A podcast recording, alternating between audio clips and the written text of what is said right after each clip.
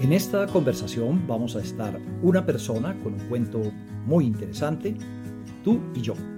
No va a durar más de lo que tarde tomarse un tinto, pero seguro vas a quedar con ganas de otro. Hola, bienvenidos a este entretinto y hoy con la maestra Piedad Bonet, a quien le voy a pedir que brindemos. Brindemos. Salud. Ah, salud, Darío. bueno, pues resulta que mm, he venido donde Piedad a preguntarle por algo para que me lo responda, pero desde el punto de vista poético, no médico, ni dermatológico, ni como cirujana, es, Piedad, ¿qué podemos hacer con las cicatrices? Bueno, Darío, las cicatrices pueden ser un motivo de creación, ¿no? Eh, porque creo que tiene mucho potencial el tema de las cicatrices. Alguna vez escribí un poema sobre eso, si quieres te lo puedo decir. Decirlo, perfecto. Ah, realmente por eso vine. Ok.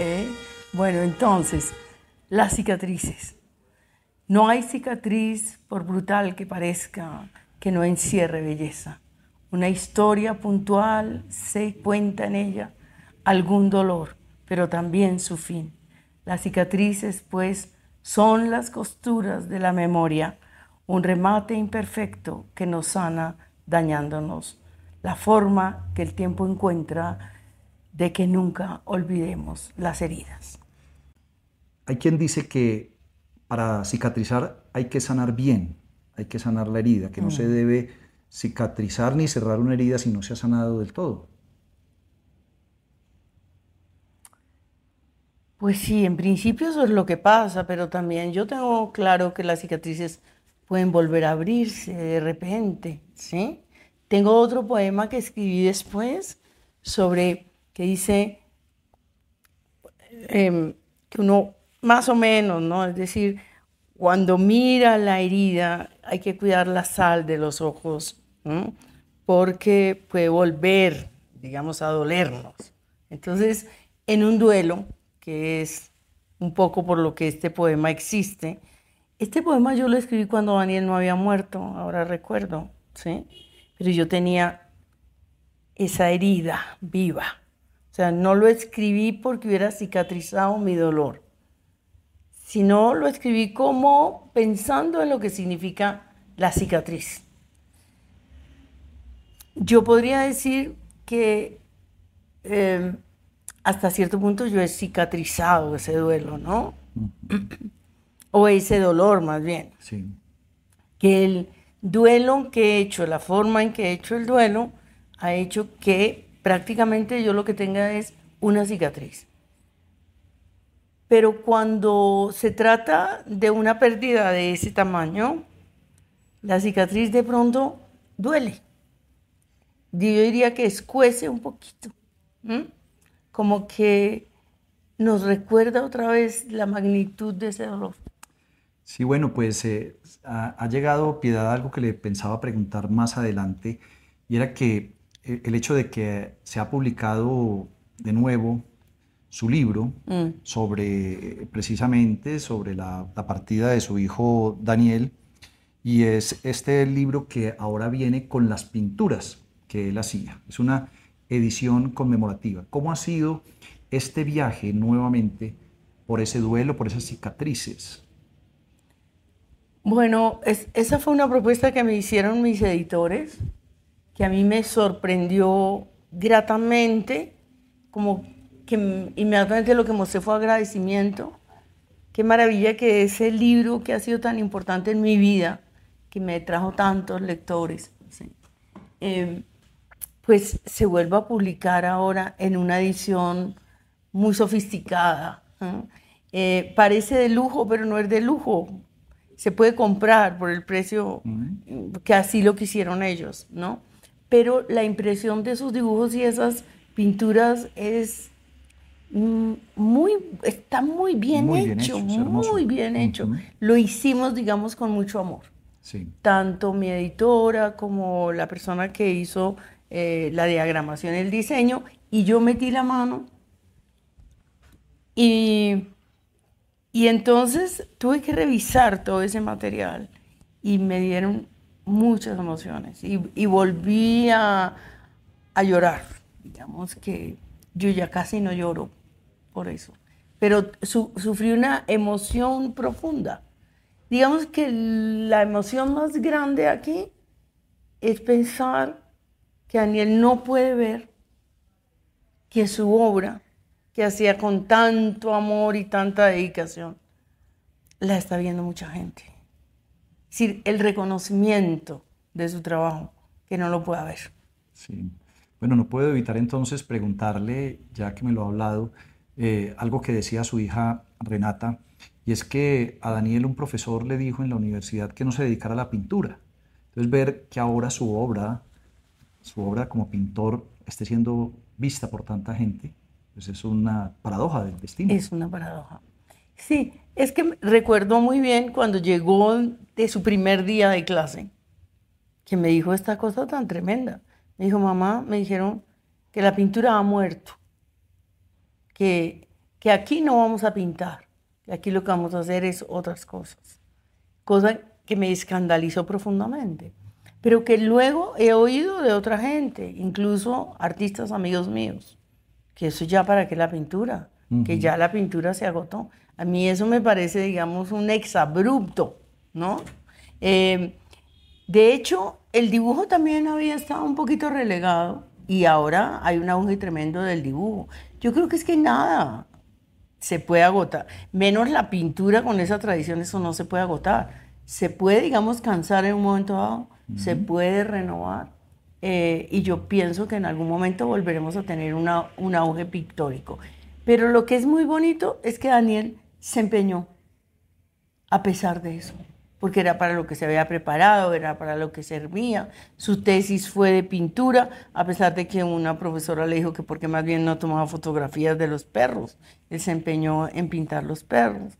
Entonces, esa perseverancia y esa tenacidad, en una época en que lo que él hacía, digamos, estaba más bien estigmatizado o, ignorado, o en fin, eh, me parece que que es un mérito de él, ¿sí? Y como tú dices, es una especie de paradoja tremenda que ahora sea precisamente eso lo que sale a la luz. Ese libro que recomiendo de todo corazón y la obra de Piedad es inmensa, no la, no la voy a nombrar toda, no fue el libro que traje hoy para conversar, eh, porque además si nombro toda su obra se nos enfría el tinto y se nos acaba el mm. tiempo. Sí. Pero eh, ahora volviendo al tema de, de, la cicatrización de heridas, ahí de todas maneras también, siguiendo desde lo poético, hay fórmulas para sanar y cicatrizar, por ejemplo, la distancia, eh, el tiempo. Pues mira que he estado yo durante mucho tiempo también trabajando lo de literatura de duelo y ahí los, básicamente, eh, Freud y todo el psicoanálisis lo que dice es que el duelo es un trabajo que uno hace, no es una cosa que viene por inercia. Es decir, involucra la voluntad, la voluntad de no quedarse anclado a un duelo patológico, sino de transformar eso en algo que le dé sentido a la vida, que nos cuestiona sobre nuestras creencias, es decir, que nos moviliza de donde estábamos parados. Y entonces ese trabajo es el que va permitiendo la cicatrización. ¿sí? Y, entonces, el tiempo, la distancia? Sí, el tiempo yo creo que... Sobre las relaciones afectivas. Sí, yo creo que absolutamente el, el tiempo sí. El tiempo es el gran sanador de todo, porque tiene que ver con una reconfiguración de la memoria. Yo no diría con el olvido, sino que las, las cosas se van poniendo en otro lugar en la memoria. Eso pasa con todas las pérdidas, las pérdidas amorosas. Luego de qué te acuerdas? Generalmente de lo mejor. O si fue aterrador, te acuerdas de lo peor y eso te ayuda a cicatrizar. ¿Sí? Pues hablando de amor, hay otro verso de piedad en la que incluso, incluso celebra el desamor, pienso yo como una manera también de cicatrizar. Dice piedad, el desamor del que te ama te hace libre. Sí, claro. O sea, también Porque la- te la obliga. Claro. Porque te obliga a salirte del lugar de don- donde estabas, ¿sí? Y a recuperar la autonomía, que como el amor es una pérdida de autonomía, ¿no? Estar enamorado es una pérdida de autonomía, porque eh, hay una pulsión tuya a estar en función del otro, ¿sí? O, o- o estar en- con ese pensamiento obsesivo, en eso consiste el enamoramiento. El amor parece que es otra cosa, ¿no? Pero el enamoramiento es lo que nosotros identificamos con el amor siempre. Ujú. ¿m? Estaba muy enamorado. ¿m? Entonces, es una servidumbre el amor. Por Eh, eso el desamor así. duele tanto. Sí, claro, el, el- el desamor del otro, Sí. claro, duele profundamente. Eh, un querido poeta de hace muchos años, don Francisco de Quevedo, creía como que el amor no, no sanaba nunca, eh, que, la- que el, que el amor en sí mismo era una herida que no sanaba y decía, es herida que duele y no se siente. Y más adelante dice, enfermedad que crece si es curada. Ya creo que ya estamos en otro momento, ya se podría, ya, ya, ya hay cura, ¿no? No, sí. Lo que pasa es que queda la nostalgia de lo que sentíamos cuando amábamos. No es la nostalgia del otro, sino que nosotros apreciamos mucho, o por lo menos yo, la efusión sentimental que produce el enamoramiento. Entonces, de lo que nos acordamos no es tanto de ese otro personaje que ya pasa a ser historia patria, digámoslo, ¿sí? sino ese estado del alma y ese estado del espíritu y de la mente que es el enamoramiento. Porque yo creo que uno no se enamora más de tres o cuatro veces en la vida, o no sé. Eh, Bueno. Porque hay gente que, se- que parece que se enamora y se enamora y se enamora, yo no sé si está confundiendo el enamoramiento con otra cosa. El enamoramiento es una cosa muy profunda, muy perturbadora. Eh, Quevedo dice que es una enfermedad y creo que es Ortega y, Cos- y Gasset que dice que el enamoramiento es una enfermedad de la cual uno no quiere curarse. ¿A usted le gustan los boleros? Algunos sí, Algunos. sí, algunos sí. Paisa, de Amalfi, todo. De pronto sí, Sí. pues esos se los meten a uno en, Sí, en el esos tetero. que como que esa, esos que están grabados en la cabeza de uno para siempre jamás. Porque es que en los boleros siempre se sufre. Sí, se, se exalta el sufrimiento, sí, sí. Se busca sufrir. Sí, porque a la gente le gusta mucho llorar. la gente va a las películas que, las- que lo hacen llorar y le encanta. Y yo creo que en parte por eso lo que no tiene nombre ha gustado, porque a la gente le gusta el padecimiento del otro. Eso es muy bonito porque tiene que ver con la empatía. Sí. Es decir, lloré como loco, dice el lector, ¿sí? Y entonces eso qué quiere decir? Sintió compasión y desarrolló un sentimiento a partir de una cosa que no le pertenece. ¿No te parece muy bonito eso? Cuando a veces vemos que aquí están matando líderes sociales y eso no le produce a nadie ni una lágrima, la literatura tiene una capacidad que no tiene el periodismo. Claro. El periodismo es allá, la noticia, lo lejano. La literatura recrea un drama que de alguna manera la persona hace suya, suyo, ¿sí? Lo mismo que el cine.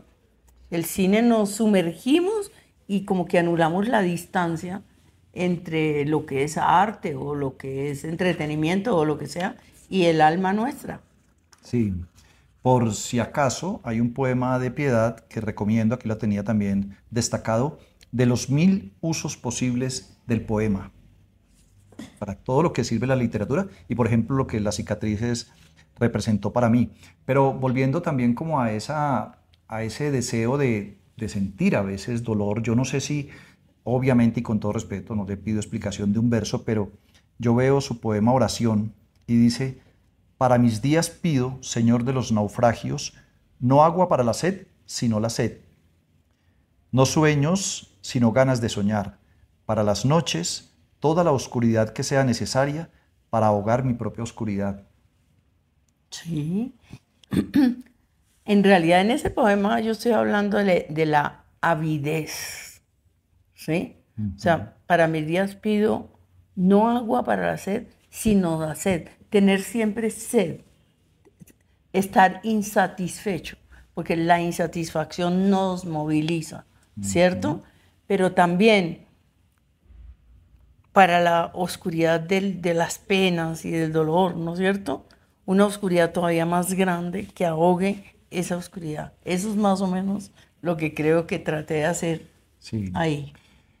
Ya, yo creo que ya también, y, aterrizándolo aquí en, en, esta realidad que, que, vivimos, en este, este país que nos sana, que nos sana sus heridas, porque quizás teme luego ver las cicatrices y siempre ve la cicatriz, entonces recuerda la herida y vuelve y se le abre. ¿Qué será lo que nos falta para poder sanar en este, en este país? Justicia. Eso es lo que nos falta. Porque justicia y reparación, como dicen. Porque la víctima que no ha sido reparada, a la que no se le ha pedido perdón, aunque a veces ese perdón aquí es tan mentiroso, pero digamos como un reconocimiento de que hay una afrenta, perdónenos y además, ¿qué podemos hacer por usted para repararlo? Es que eso no existe sino en una mínima proporción en este país. Por fortuna ahora ya hay digamos, instancias en las que se pide perdón y en las que se ofrece reparación. Pero llevamos, es que años de años de años de que la gente se sienta abandonada por el Estado y inerme, absolutamente inerme. Entonces así no puede haber cicatrización del dolor. Y eso es una cosa que se multiplica. Lo estamos viendo en la guerra con Palestina. Es decir, podrán matar a todos los de jamás, pero ¿quién mata la rabia? quién mata la indignación y quién mata el dolor. Entonces siempre hay un resucitar de la violencia. Sí. es, lo mismo aquí. Hay muchas cosas en la raíz. Como le digo, hay gente de los de ambos pueblos que sí sienten que han sanado. Gente que ha podido reconciliarse con el, de los judíos muchísimos, muchísimos. Yo he leído mucho textos de judíos, aunque el dolor esté por allá en el fondo, ¿cierto? Eh, estoy pensando en Jean Amery, por ejemplo. Jean Amery dice que él es incapaz de perdonar.